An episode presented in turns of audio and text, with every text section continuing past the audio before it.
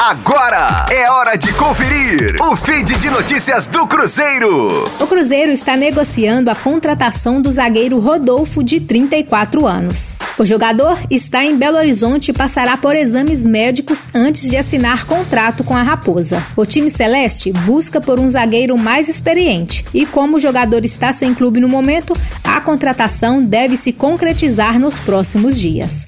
Rodolfo passou por vários clubes do futebol brasileiro. O defensor foi revelado pelo Atlético Paranaense.